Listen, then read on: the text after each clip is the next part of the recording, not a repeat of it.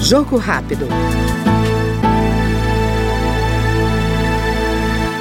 Comissão de Legislação Participativa debateu as demandas do setor de segurança pública, a exemplo da Carteira Nacional de Vigilantes, regulamentação da segurança em eventos sociais, reconhecimento da profissão como atividade de risco.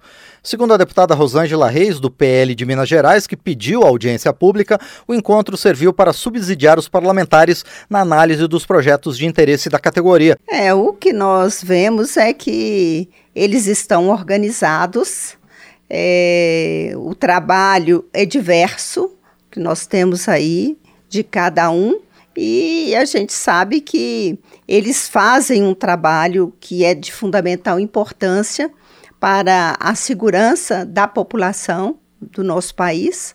E, e na verdade, eles é, não têm o reconhecimento que é necessário através da legislação e para que eles possam é, melhor estruturar. Nós temos a demanda da carteira nacional é, da segurança privada, que é importante, essa é, CNV, que eles almejam muito, essa CNV, o piso salarial, que é importante, buscar aí uma é, equalização né, desse mercado que eles prestam o serviço, é, sabendo que tem é, áreas diversas da segurança privada.